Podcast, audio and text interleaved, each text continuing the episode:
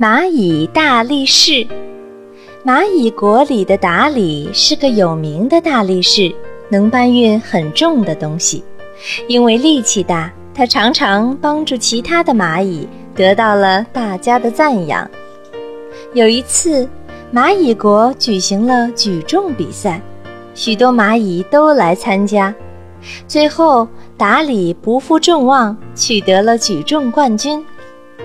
当达里拿到了金光闪闪的奖牌时，心里可激动了。达里想，看来我平时应该注意节省力气，留着比赛使用。达里再也不像以前那样卖力地干活和帮助别人了。别的蚂蚁都在工作，他却躲在角落里偷懒。第二次举重比赛开始了。